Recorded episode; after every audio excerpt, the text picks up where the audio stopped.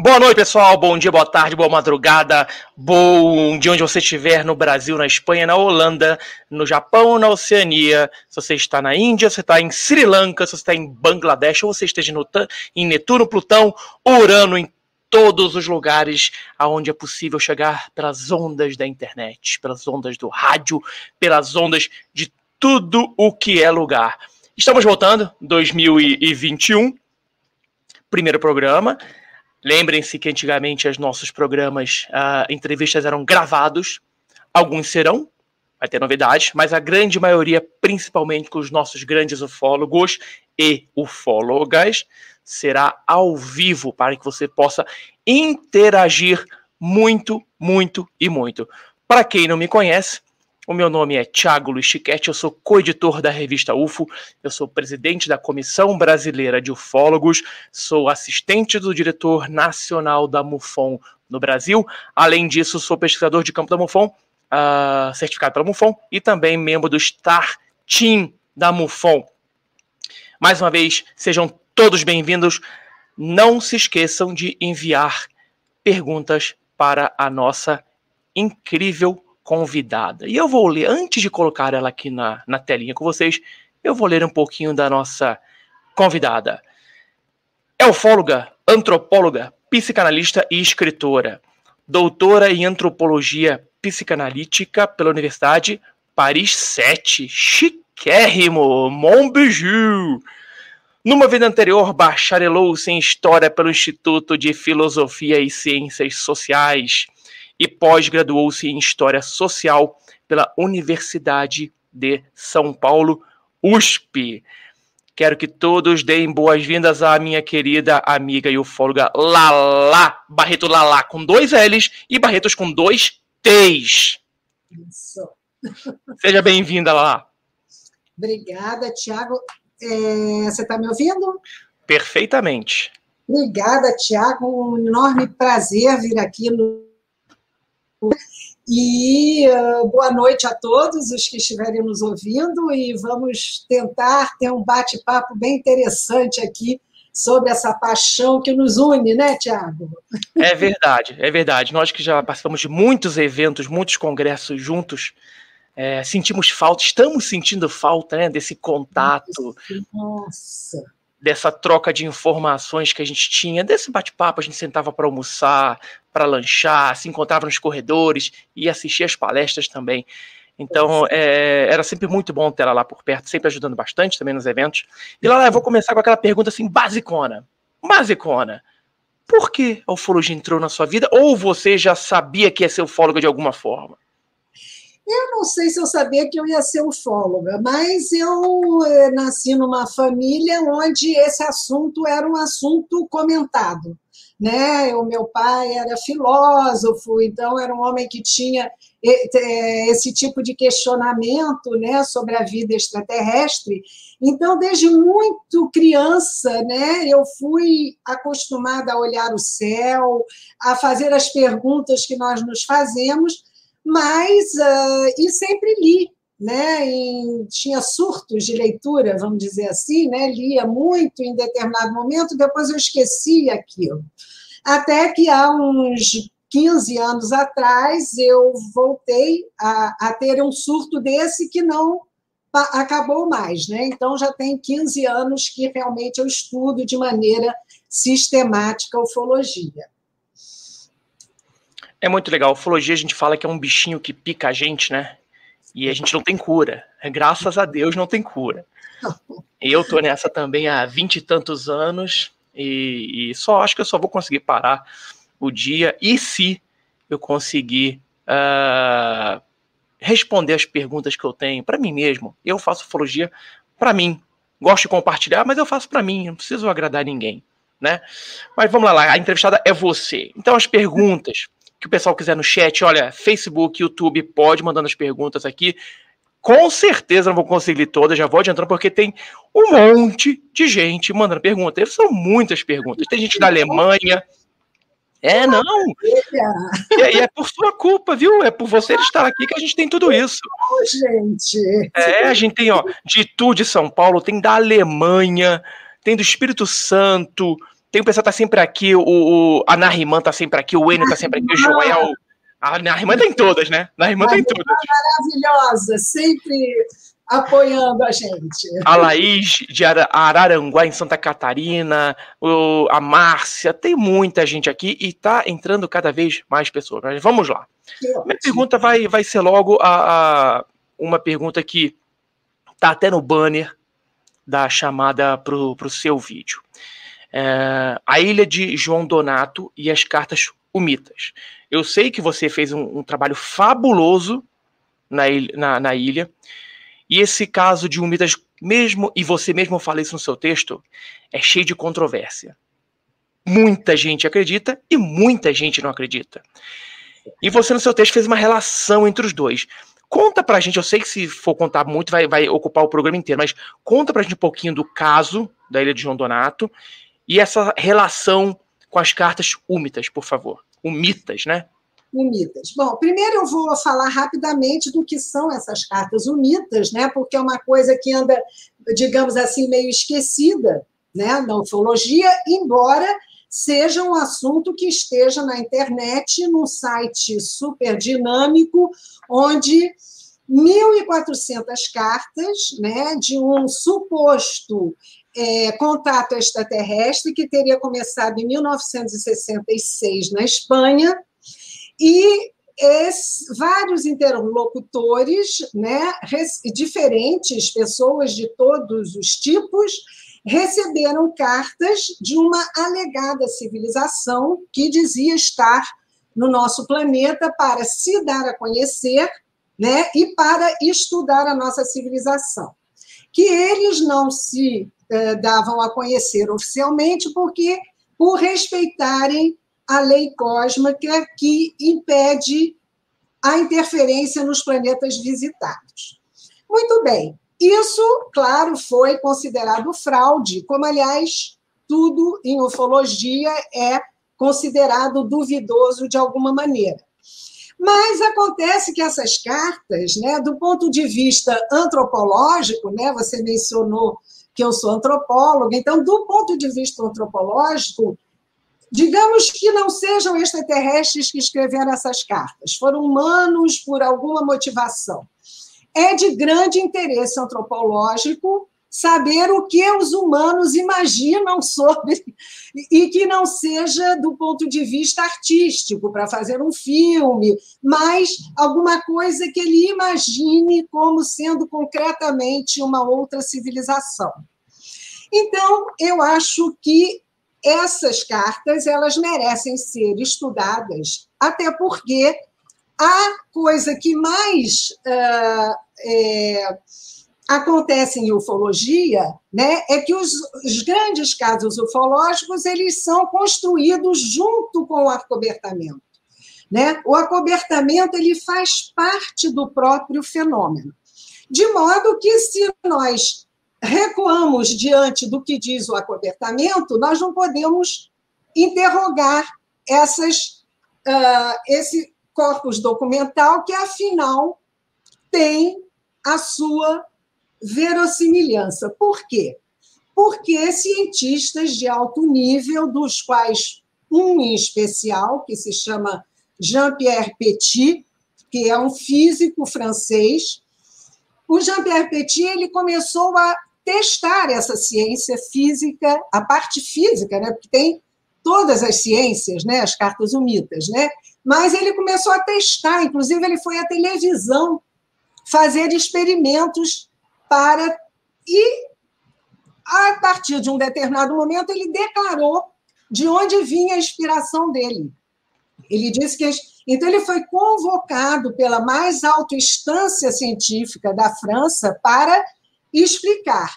E ele explicou e continuou sendo respeitado pelos seus pares, que ah, admitiram que aquilo era uma linguagem científica, não era uma invenção. Então, como antropóloga, eu leio essas cartas, estudo elas, mas nós temos também em ufologia uma coisa que você conhece muito bem, que se chama sincronia, né? Quando as coisas se uh, concatenam para revelar alguma coisa.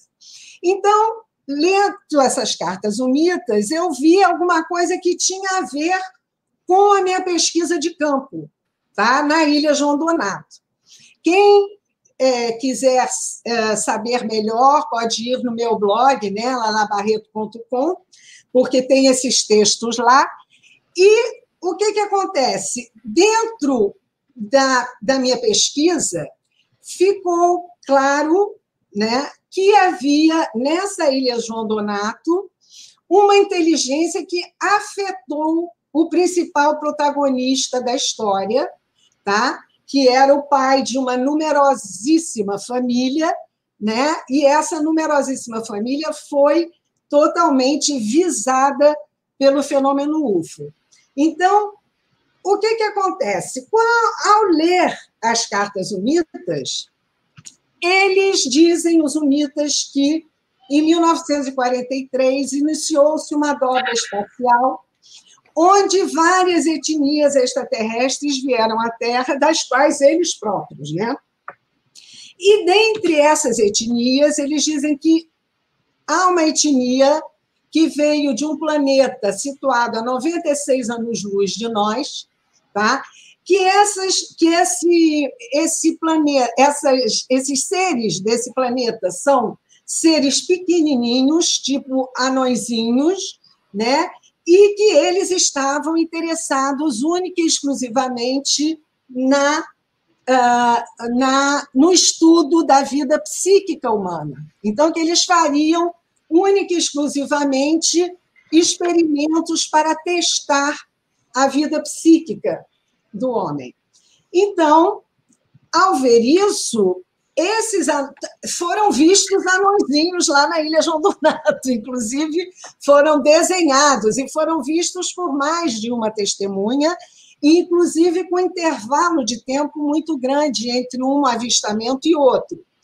Então, eu achei interessante porque as sincronias são uma parte do fenômeno UFO, e eu achei, então, que era interessante relevar essa, essa sincronia para estudo, né, Tiago? Porque a gente sabe muito pouco né, disso tudo, né?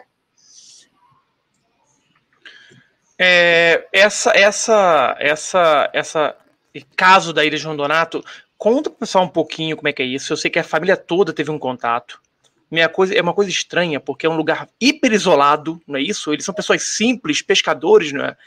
Não, eles não são tão simples assim, não. Eles são, é. são, são comerciantes, né?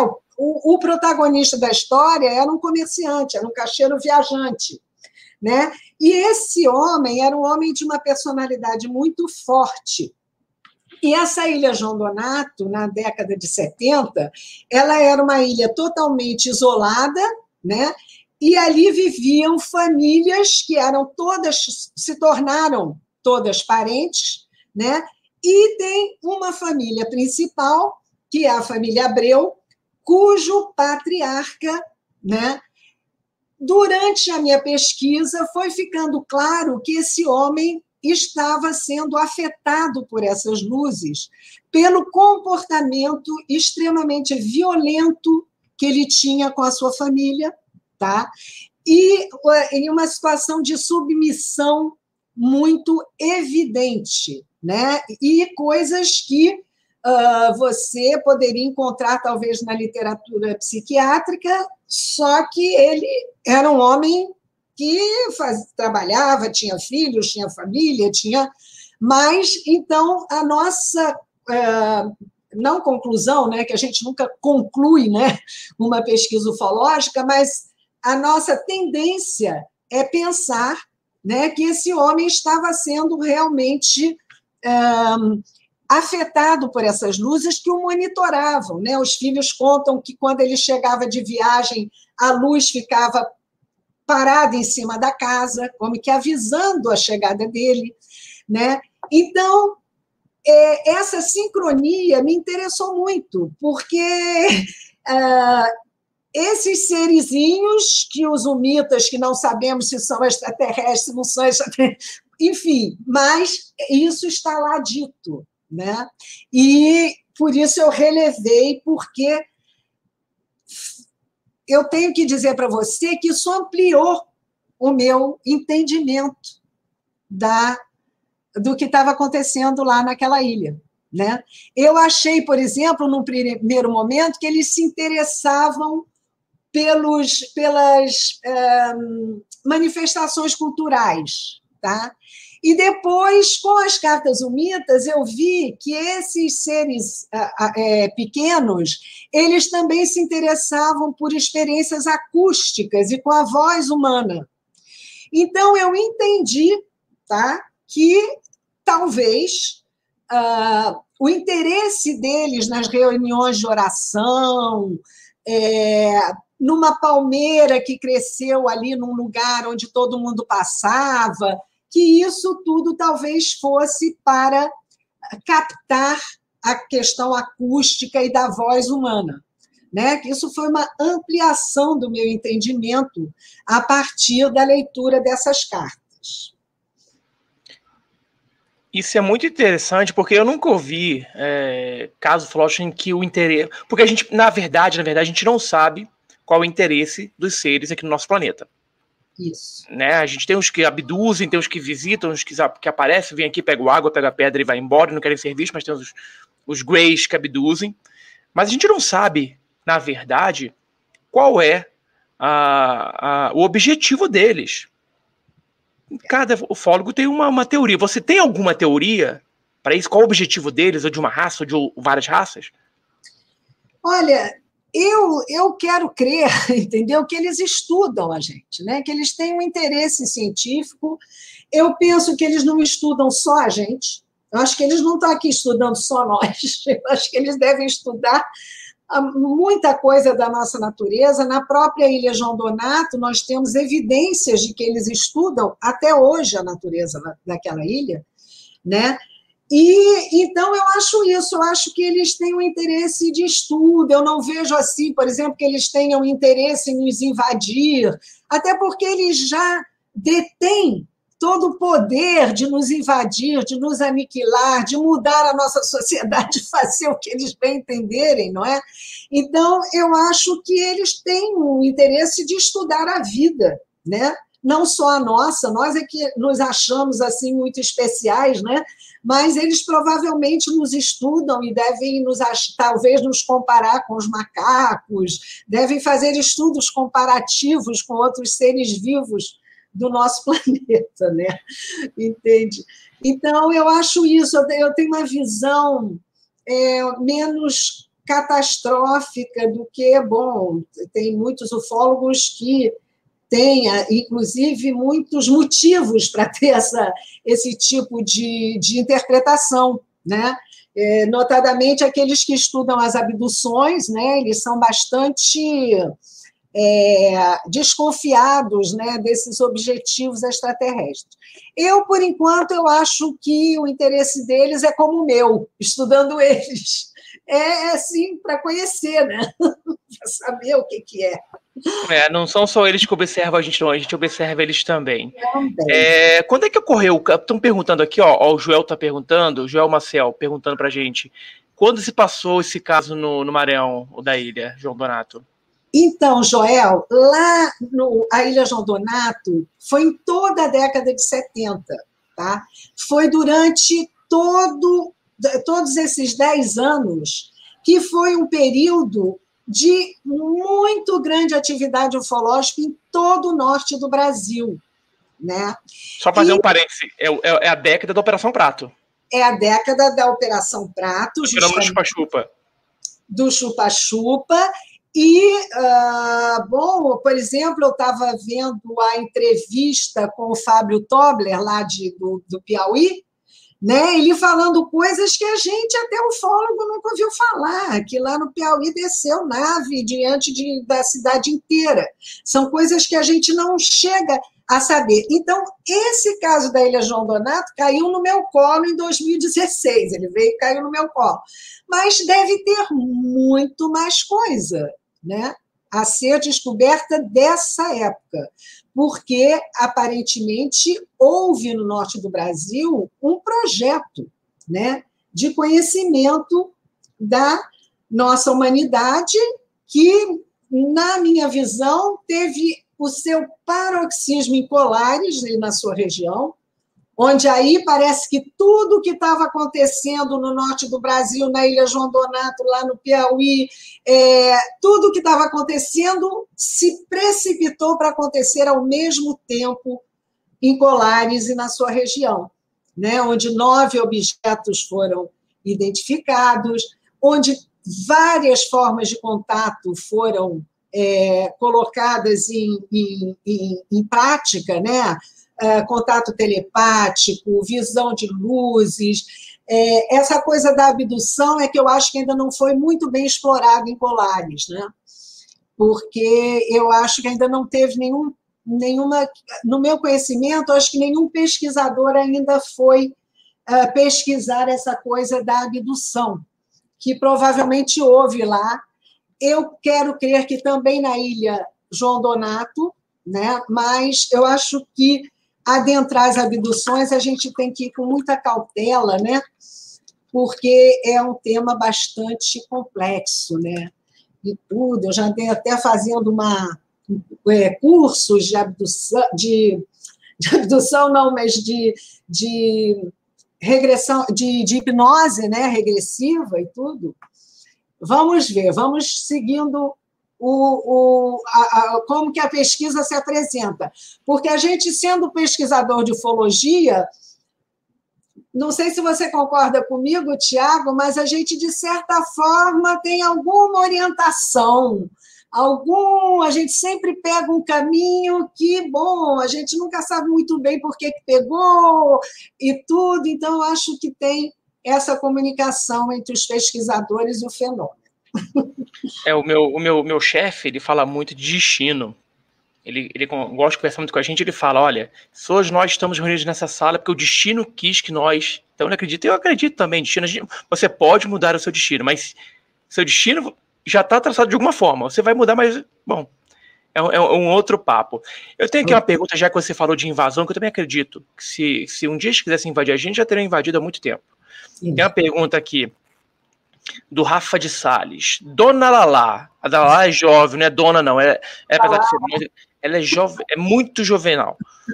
É, dona Lá, há uma teoria que eu ouvi que nós somos manipulados e controlados por uma coalizão de raças extraterrestres.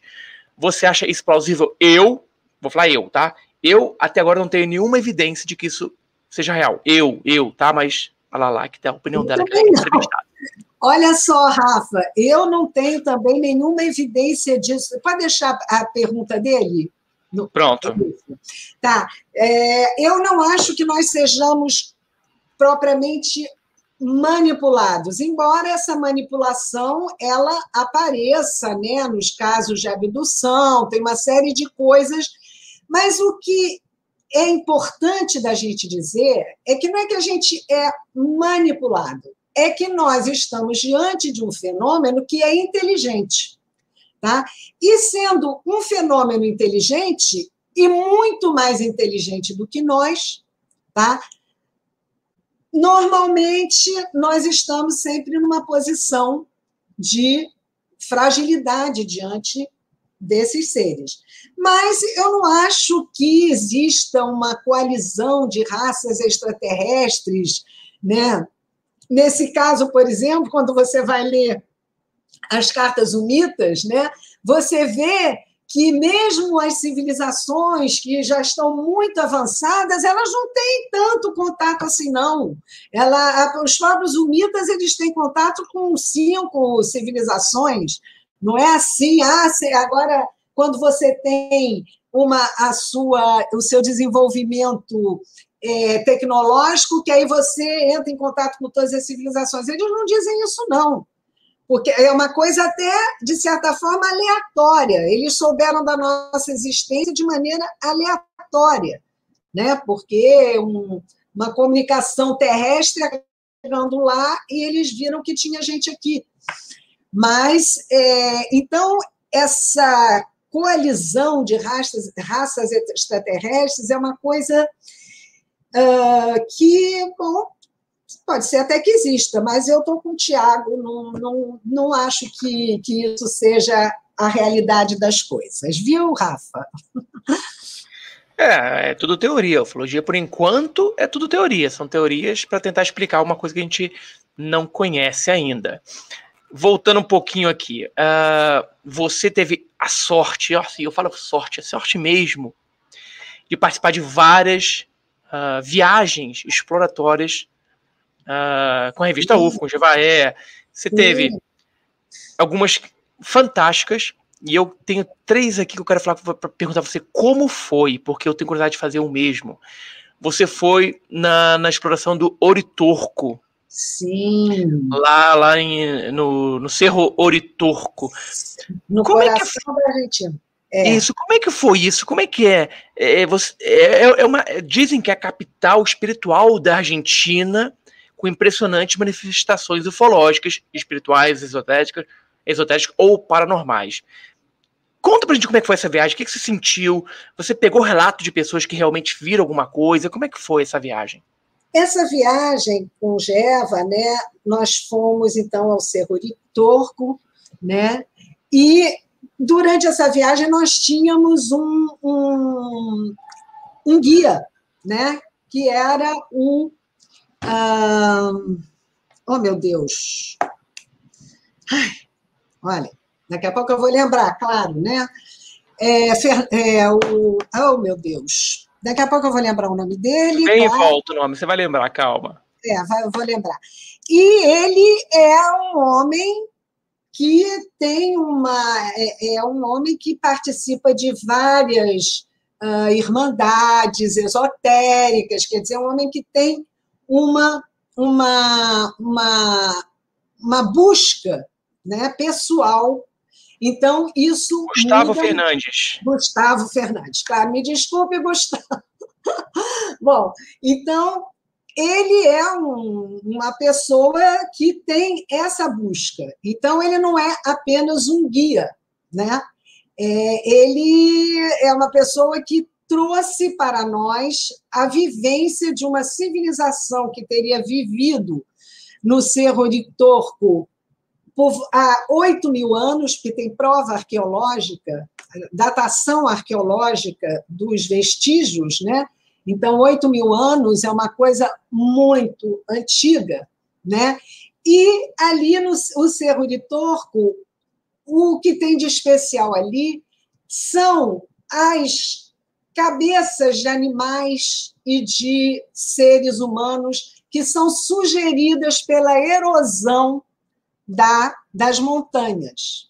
Então, é uma coisa que, quando você olha aquilo, e que você já esteve em outros lugares, né, você tem a impressão de que existia uma civilização ampla em torno dessas, uh, é, dessas é, montanhas erodidas. Por exemplo, como Quixadá.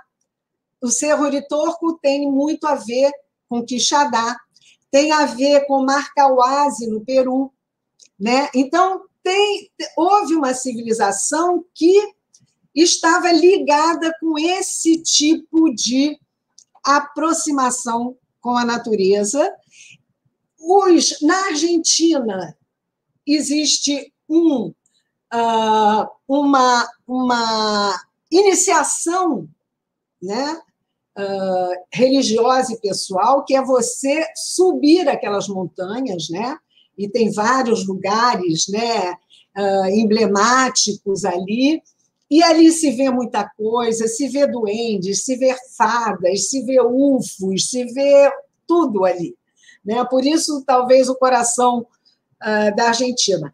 De modo que foi uma viagem muito interessante, né? para um lugar belíssimo, né? uma beleza de lugar. Nós estávamos acompanhados das pessoas mais queridas da Terra e então foi é, é, isso que eu posso te contar dessa viagem, né? Foi uma viagem que demandou muito de cada um de nós, né? Porque nós tínhamos que saber até onde nós poderíamos ir, né? Naquelas subida, descida, coisa bem mesmo uh, física até, né? Mas, então, essa foi uma das belíssimas viagens que a gente fez com o Gevaer, que anda parado é. de viajar. É por causa da Covid, mas a gente vai voltar, se Deus quiser, esse ano. Pois é, pois é. é. Esse negócio de subir e descida, eu sei muito bem o que você está falando. E eu com minha esposa, a gente fez em 2017, a gente foi, fez a trilha Inca uh! no Peru. É, a gente fez de dois dias, né? Tem gente que faz de três, inclusive dorme na floresta, a gente não fez isso. Vocês foram Mas, a pé? Olha, Vocês foram a pé? Ah, que pé. Dez horas subindo degraus de quase um metro de altura. Eu cheguei no hotel no dia. Eu cheguei no hotel que eu deitei, eu, eu tomei banho, deitei na cama e não levantei mais. Tinha um, jantar, tinha um jantar pago eu não consegui levantar. Minha esposa foi numa, numa, numa birochinha e comprou uma carro. Eu falei, me dá carboidrato, porque amanhã a gente vai visitar Machu Picchu e eu não tô sem energia nenhuma. Mas é uma coisa assim, fantástica, uma experiência fantástica. E o que você falou, o cerro, o, esse cerro, ele parece muito com um local muito místico aqui perto de Brasília, que é a Chapada dos Veadeiros. Ah, a Chapada dos Veadeiros também é desse. Eu não, ainda não fui. Eu ia até com o Fred Morsch e acabamos não indo por causa da pandemia, justamente. Ah, é assim? A Chapada tem esse tipo de, de erosão das. Tudo, tudo, erosão. Ah, não, tem, não, não tem as figuras como tem no cerro, mas é um lugar muito místico também. Pessoas vêm disco vem luz, vem tudo que querem, né? Depende de cada um ver o que quer. Mas é um local é. muito, muito legal também. Lá, lá, uma outra viagem que você fez, é, e essa eu pergunto minha porque eu tenho vontade, foi você foi é, visitar os agroglifos na Inglaterra. Isso foi genial. eu gostei dessa empolgação. É, você chegou a entrar em um, o que, que você sentiu e qual a sua opinião sobre os agroglifos? Ah, pois é. Então, você estava falando dos textos do blog, né? E tem um texto lá que se chama Contato de Longa Duração, né? Onde eu coloquei junto o é, as cartas unitas, o também alegado projeto Serpo e os agroglifos. Só que eu não coloquei os agroglifos no texto porque é uma linguagem totalmente diferente. Mas também é um alegado contato extraterrestre que acontece há mais de 50 anos, né? E de maneira praticamente ininterrupta no planeta. Pode ser que tenha tido interrupções na Inglaterra, mas se não aconteceu na Inglaterra, aconteceu na França, na Suíça, no Brasil. Então, é, eu acho que é, esse é um contato de longa duração, tá? esse contato dos agroglifos. Essa viagem foi maravilhosa, né? Porque a Inglaterra é um país assim fantástico, né? Você sou vai... suspeito, morei lá, sou suspeito. Ah, você morou na Inglaterra? Ah, então, é um país muito interessante, né? Tipo, você chega no agroglifo, do lado tem um ciclo de terra, de, de, de pedras é, pré-histórico, tipo um pequeno Stonehenge, e ali tem um monte de gente vestida como na Idade Média, dançando, entendeu? Então, são coisas que só na Inglaterra acontecem. Né?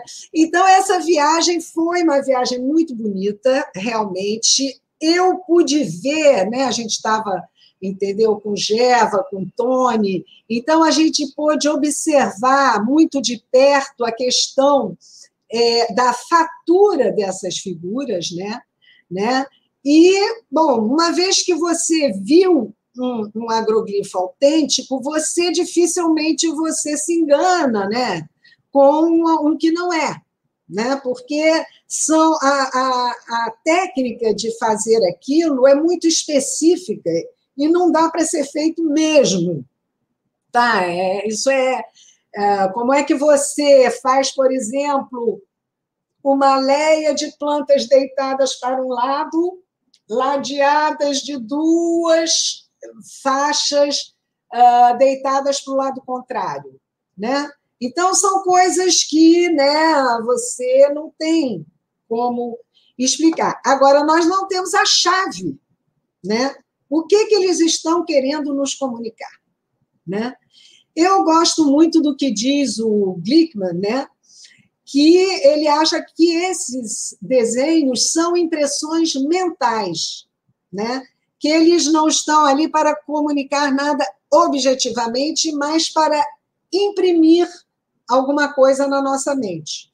Aí a gente pode até chegar a voltar à pergunta do Rafa, né, sobre se eles nos manipulam ou não, né? Porque se eles botam ali um, uma figura que impressiona a nossa mente, a gente não sabe como nem porquê, é? então não sabemos. Mas o que, que acontece com os agroglifos é que eles têm uma presença extremamente apaziguadora. Cada vez que aparece uma figura belíssima daquela, né, a gente tem aquela impressão artística, né, aquela, aquela coisa interna boa que eles nos transmitem. Então, acho isso, que são comunicações de alguma inteligência, tá? Eu acho que eles imprimem alguma coisa na nossa mente, não sabemos o quê. E eu, você me perguntou se eu já tinha entrado no agroglifo, entrei, entrei lá na Inglaterra, né? E comigo aconteceu uma coisa engraçada que, bom, a gente é porque, bom, eu sempre li muito, mas eu nunca fui uma leitora de ler rapidamente, nunca li rapidamente. Mas, coincidência ou não, quando eu entrei no agroglifo na Inglaterra, quando eu voltei para o hotel, que eu comecei a ler as coisas e tal, eu vi que eu estava lendo muito mais rápido. Mas isso pode ser por mil motivos, né? Eu só estou falando por causa da coincidência de ser no momento de eu ter entrado no agroglifo e porque várias pessoas têm uh, é, sintomas diferentes né, ao entrar no agroglifo. O meu foi esse, não sei se teve a ver com o agroglifo mesmo ou com alguma outra coisa, né? Bom, mas é legal essa, essa, essa qualidade que o agroglifo te deu, hein? Ia Maravilhosa! Ia, ia me ser muito útil, viu? Para mim foi muito útil, porque eu sempre eu sou muito detalhista, então quando eu leio, eu leio tudo, né? Então eu sempre li devagar. E agora eu estou bem melhorzinha, Tiago. Eu te aconselho a ir lá visitar um agroglifo. Vamos ver se, se, eu vou ter esse mesmo efeito, porque como você falou, cada pessoa tem um efeito diferente, é. que o meu seja esse. Tomara que é, seja esse também. Deixa eu pegar é. mais algumas perguntas aqui. Uma do Vitor Hugo, que é uma Sim. pergunta que eu acho que é, e como decifrar um agroglifo? Acho que o decifrar que ele diz é a explicação, não como ele é feito. Como, como decifrar um agroglifo lá? lá? É, o que, que eles querem dizer, né? Olha, o Vitor Hugo, ninguém sabe. Ninguém sabe o que eles querem dizer. Tá?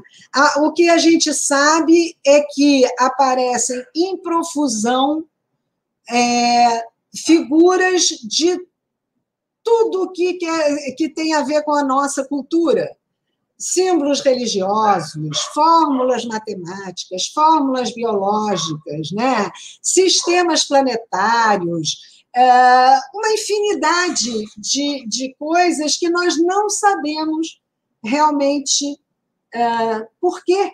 Né? A única coisa que a gente sabe é que eles trazem para nós né, um, um sentimento de beleza, de harmonia, né? de limpeza, de claridade, quer dizer. Então, eu acho que a única coisa que nós podemos decifrar o que nós sentimos com relação a isso.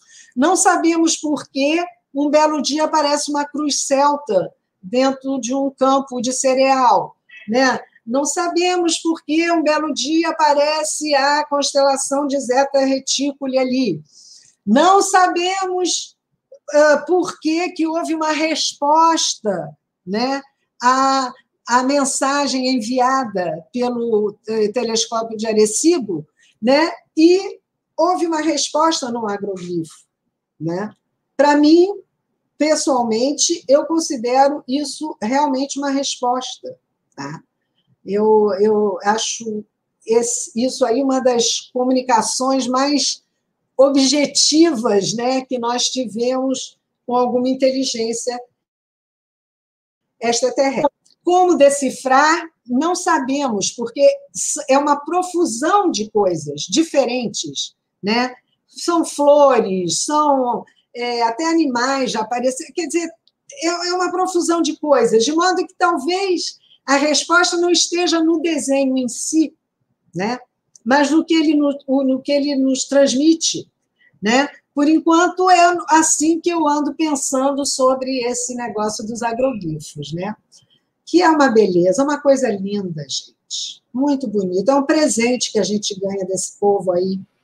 É mesmo. E tem muita gente criticando, assim, ao menos nunca ter botado o pé num deles. Pois é. é tem uma pergunta aqui do Dridri Azedo, uma pergunta bem doce do Dridri Azedo. Só o fato de você ver um OVNI pode-se entender que você é um conectado, contactado? Lá lá. Eu acho que sim, Dri.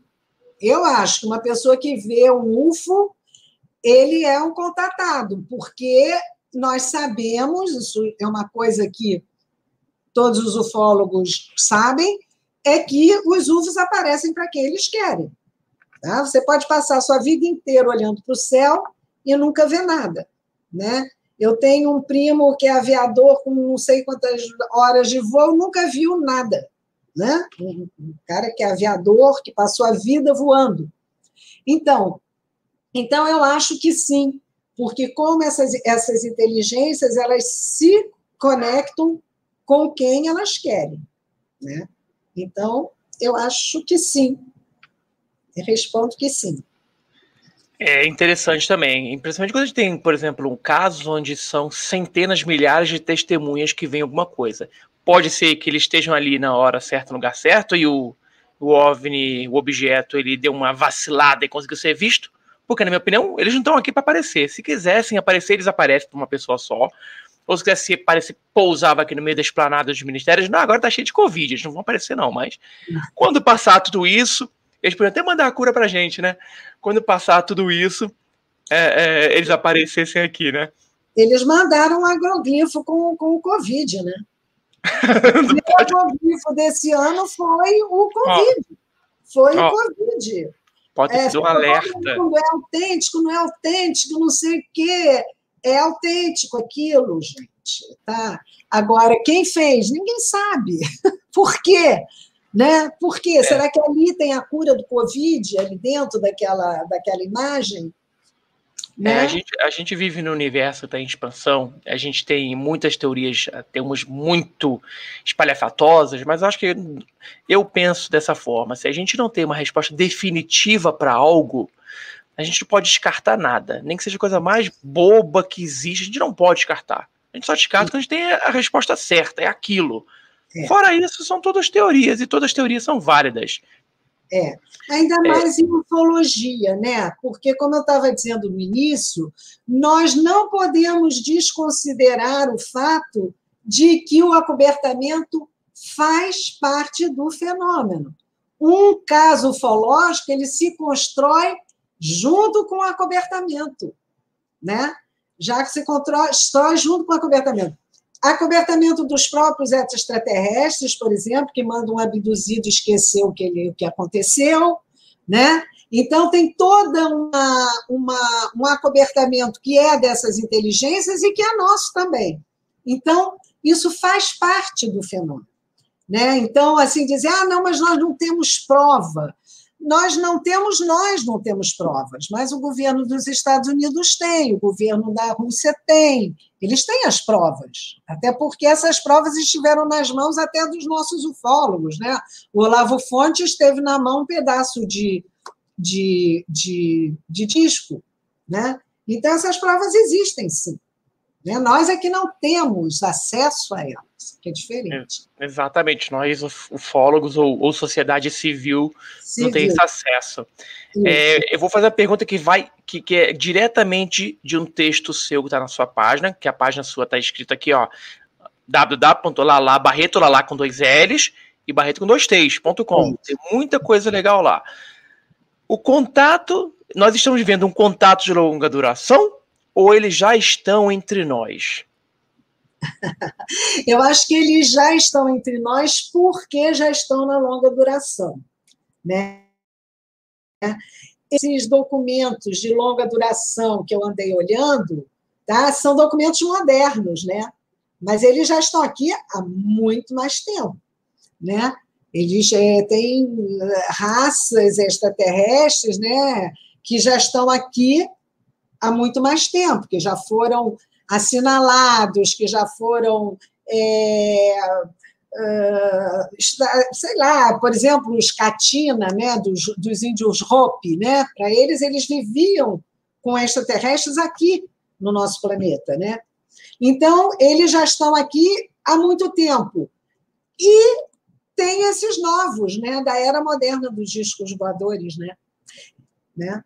Então, são esses novos, essas novas uh, etnias que chegaram há 40, 50 anos e que estão ainda se comunicando ou não, não sabemos, por causa do acobertamento, nós temos que ir avançando, achando um método para poder tirar as sincronias, né, poder assinalar as coisas interessantes né, desses documentos. É, o próprio, o próprio David Jacobs é um dos maiores experts em abdução do mundo.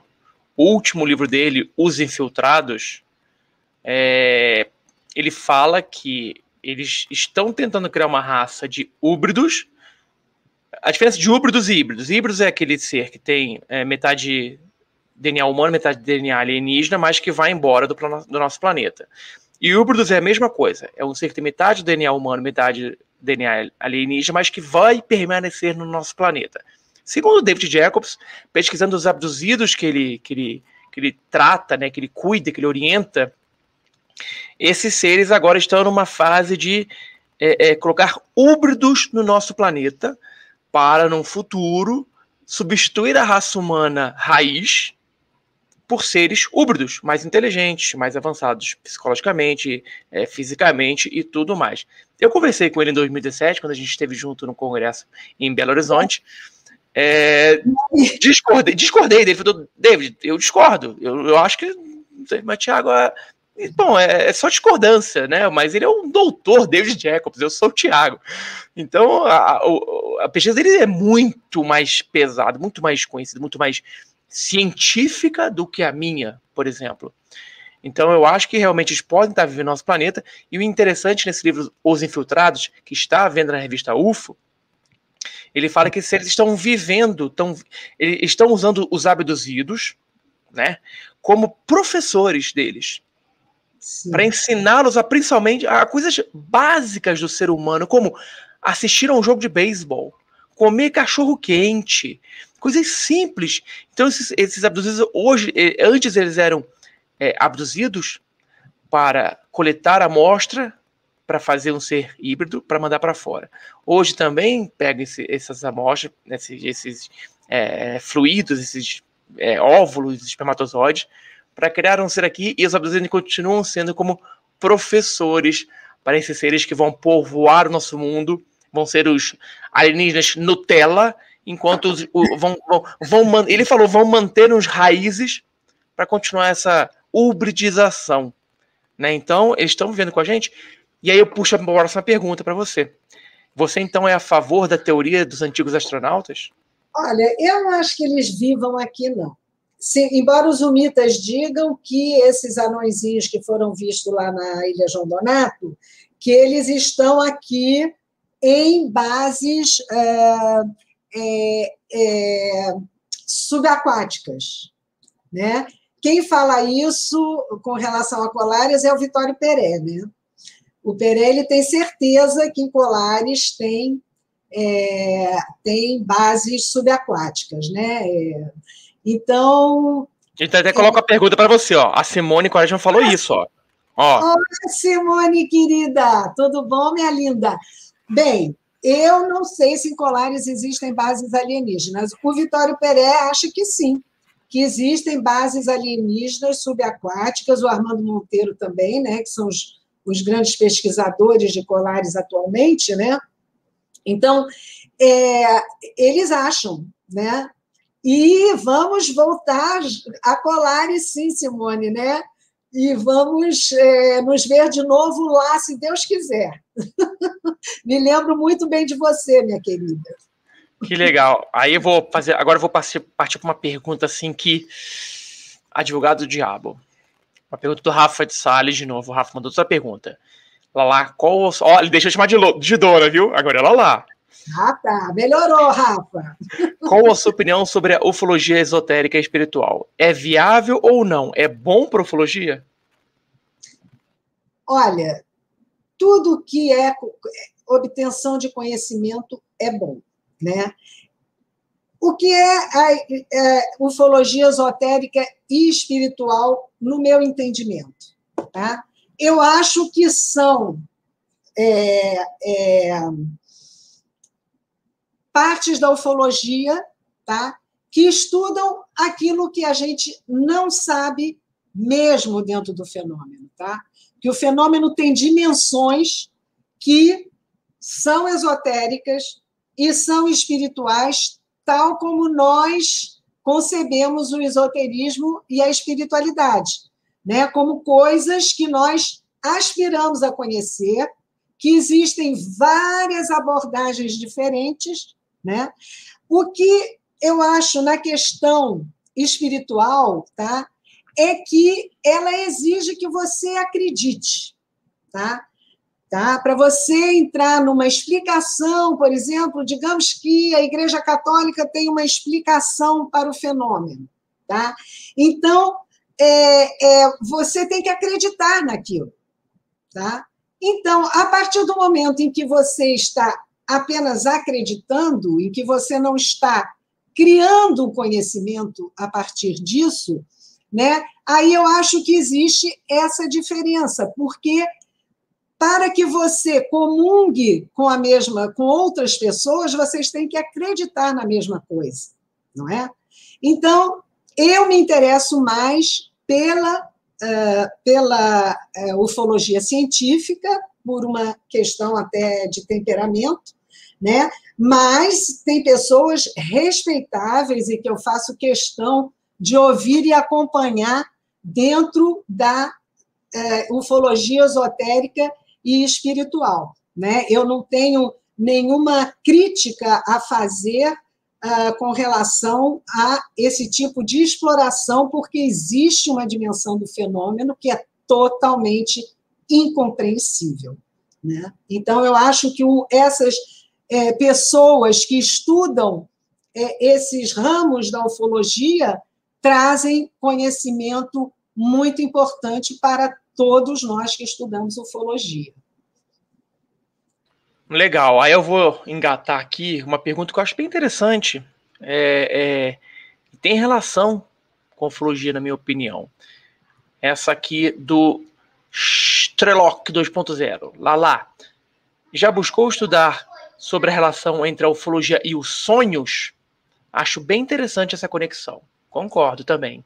Strelok realmente é uma coisa interessantíssima, né? Eu pessoalmente não estudo isso, né? Mas há vários estudos com relação a isso, inclusive sobre as abduções, né? Que ocorrem em sonhos, né?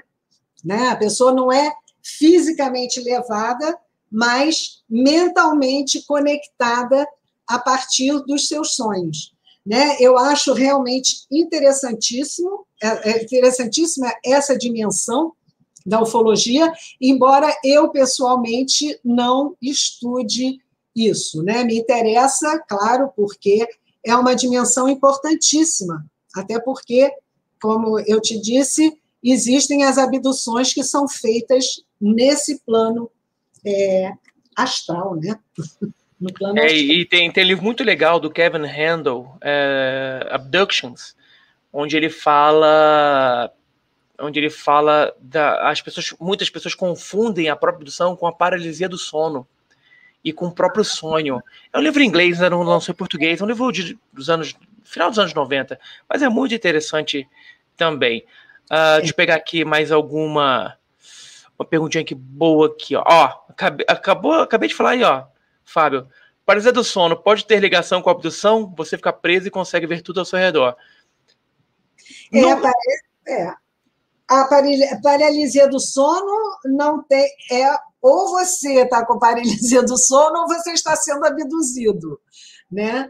Uh, quer dizer, a paralisia do sono ela é tomada para explicar, para dizer, não, ele não foi abduzido, ele teve paralisia do sono. Né? Uh, eu acho que, bom, a paralisia do sono ela existe, mas eu não sou capaz de te dizer nesse momento uh, quais, qual é a grande diferença entre os dois, mas existe uma enorme diferença entre a paralisia do sono e a abdução. Tá? A abdução, a pessoa fica petrificada, de certa forma, ela não consegue falar, ela não consegue, mas né, acontece com ela coisas que não acontecem na paralisia do sono, né? Ela vê seres, ela, ela pode ser levada uh, é, no, no, plano astral, não é isso? Então, é, eu acho que a paralisia do sono ela é, ela é convocada para dizer que não houve abdução, né? Só que existe a paralisia do sono, existe, mas a abdução também existe, né? Nós temos evidências muito grandes, né, de que esse fenômeno realmente ocorre, né? É, para ser bem, eu acho para ser bem simples, viu, Fábio? A paralisia do sono ela é explicada pela ciência, a abdução não é. É. Sim, eu acho que pode para simplificar, bem simples. Resumiu tá? bem. Resumiu bem para simplificar bem, bem, bem é, rudimentarmente. Agora, uma coisa que eu acho muito legal é, é lá, lá, é a ufologia traba, trabalhando o lado social e educacional. Isso você tem feito muito legal e você fez uma coisa muito legal que foi é, contribuir com uma campanha chamada a Biblioteca Comunitária Mundo da Lua. Isso. Que foi uma coisa fantástica. E eu queria que você falasse pro pessoal, porque a ufologia não é só isso, não, gente. A ufologia tem um monte de doidinho, a gente é tudo doidinho. Uhum. Mas de vez em quando a gente faz umas coisas bem legais. E isso que ela lá fez é bem legal. Conta pro pessoal lá, por favor. Não, o que é, foi o seguinte, porque existe no Rio de Janeiro uma, uma, uma menina né, de 13 anos, que se chama Lu Oliveira, que é uma menina uh, brilhante, um, uma graça de, de menina uma mocinha já, né? E a Lua, ela foi uma vez a uma feira do livro e resolveu criar uma biblioteca na comunidade que ela mora aqui em Copacabana, né? E ela começou ela e a mãe dela e começaram realmente a ter uma, uma visibilidade muito grande, né? Inclusive é, foram entrevistadas por televisões da França, da Alemanha, da Inglaterra. Aquilo foi, pela personalidade dela, a coisa cresceu. Então, a ufologia né, tem um potencial educativo absurdo. Por quê? Porque a ufologia ela desperta um interesse íntimo da pessoa, né, que a gente estava falando no início. É um interesse íntimo e do qual a pessoa não pode se desfazer. Então, o que, que acontece quando a pessoa que é uma criança, como foi o Tiago, como muitos ufólogos foram, que é picada por aquilo? Em geral, ela vai procurar estudar aquele fenômeno e vai procurar se capacitar para estudá-lo. Vai estudar biologia, vai estudar física, vai estudar matemática, vai estudar sociologia, vai estudar filosofia, vai... entende? Então, a ufologia abre a mente para o conhecimento. Então, quando eu vi o negocinho lá do mundo da Lua, eu falei, então, nós precisamos levar a revista UFO né, para esses jovens e adolescentes né, terem a oportunidade de, uh, através de uma revista de altíssima qualidade, né, que aborda todos os fenômenos, é, todas as, as vertentes do fenômeno UFO, né? Então é uma coisa formadora a revista UFO, né? É uma, uma, uma, eu mesma sou formada, digamos, pela revista UFO, né? Eu, eu digo isso sem o menor uh, é, é, é, constrangimento, porque realmente foi uma revista que me formou em ufologia. Claro que depois eu fui adiante, mas ter encontrado a revista UFO para mim foi decisivo. E quando nós começamos então a organizar esse evento do Mundo da Lua, começou a chegar um monte de gente da própria comunidade dizendo que tinha contato, que, né? Então, nós não podemos fazer uh, o, o, o, evento no dia que nós uh, queríamos, né? Porque a pandemia nos impediu, mas o evento está ainda marcado para ser é, feito logo que a gente possa fazer de uma maneira mais agradável, né? E que a gente possa se encontrar, que o Jeva venha conversar com as crianças aqui, né? Então, isso aí, eu acho que a ufologia a gente uh, deve uh, promover esse lado educacional da ufologia. Lá em Colares mesmo, né? Eu ouvi de uma testemunha que era criança na, na, em 1977, quando tudo estava ocorrendo, né? E ela então estava numa procissão, né? E veio uma nave dando rasante na procissão e ela saiu correndo. E ao chegar, ela foi abraçada pela avó e ela e a luz parou e ficou observando aquilo ela me contando isso, né? Ela ficou, a Luz ficou observando. E ela disse: aquilo foi uma coisa tão marcante que eu me tornei bióloga para entender o que, que eu estava vendo. Então, isso para mim foi muito marcante, né? porque é, são muitos os depoimentos das pessoas que, pela ufologia, entraram para estudar a ciência, para estudar a espiritualidade, para estudar as ciências ocultas. Então, a ufologia é maravilhoso. É, eu acho que, que a ufologia, é, é, a educação é fantástica e a ufologia tem que ser é, ensinada como uma forma de educar as pessoas também, porque no futuro a gente vai ter esse contato, querendo ou não, a gente vai ter esse contato. Uhum. E aí, dentro dessa parte acadêmica, tem uma pergunta aqui da Laís, Lala, você sendo antropóloga, enfrentou alguma resistência no meio acadêmico, por exemplo, nas universidades? Oi, Laís, boa noite. Olha, Laís, eu não posso dizer que eu tenha tido esse tipo de resistência, tá? Eu, sinceramente, eu sempre que tenho a oportunidade de falar de ufologia, seja para um público dito, né, uh, uh, sábio, né, é, eu sempre falei e sempre interagi com as pessoas. Eu acho que as pessoas se interessam por isso. Então, eu, eu, não, eu não tive resistência no meio acadêmico, não. Sabe? Por, até eu estudei na França, né? Na França existe uma abertura para esse tema, né? porque no Centro Nacional de Pesquisa Científica da França por exemplo, tem pesquisadores que pesquisam isso, como o Bertrand Meust, o nome desse homem. Ele tem um livro muito interessante sobre o que é visto dentro dos discos voadores, né? mas esse homem não é um ufólogo é, livre, ele é um cientista. Né? Então, na França, eu acho que a gente tem uma abertura para tudo que se estuda de maneira metódica, né? Então, eu acho que por isso, talvez, eu não sei se, se eu estivesse no Brasil, não sei se eu teria tido algum tipo de resistência.